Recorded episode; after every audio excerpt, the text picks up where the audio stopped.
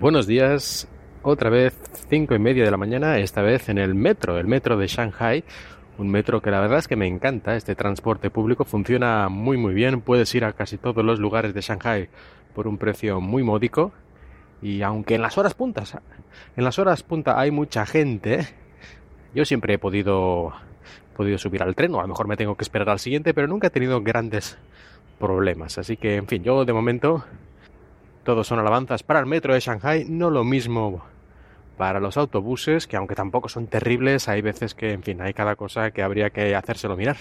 Pero hoy vengo a hablar no exactamente del sistema de metro, sino de una cosa que pasa en el metro, sobre todo a estas horas.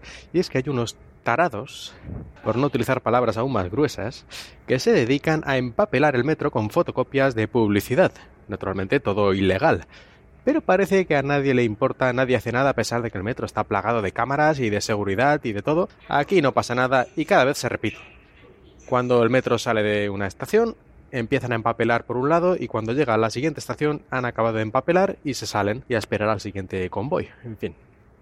Yo la verdad es que me da mucha rabia esto porque eh, hay gente que no, sobre todo aquí en China hay, la gente no tiene mucha conciencia de lo que es lo público. Aquí te preocupas por tu casa, tu apartamento y lo demás que le den, básicamente. Algún día hablaremos más de eso.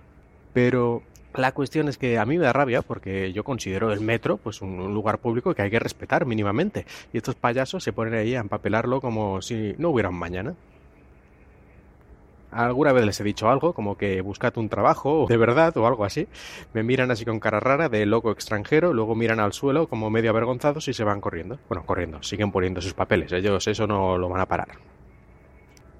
En todo caso, ojalá fuera solo en el metro, porque este tipo de cosas de poner publicidad en, en, casas, en edificios de personas, donde vive la gente, en viviendas, esto también lo hacen.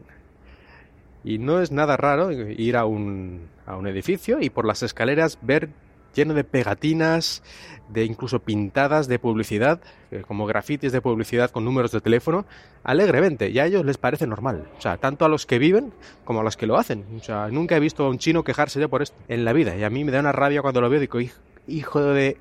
El día que lo pilla uno poniendo una pegatina, se va a enterar de lo que es el, el extranjero cabreado. En fin, creo que ya tengo bastante, bastante rabia para el resto del día, así que hasta aquí el podcast de hoy, el episodio de hoy.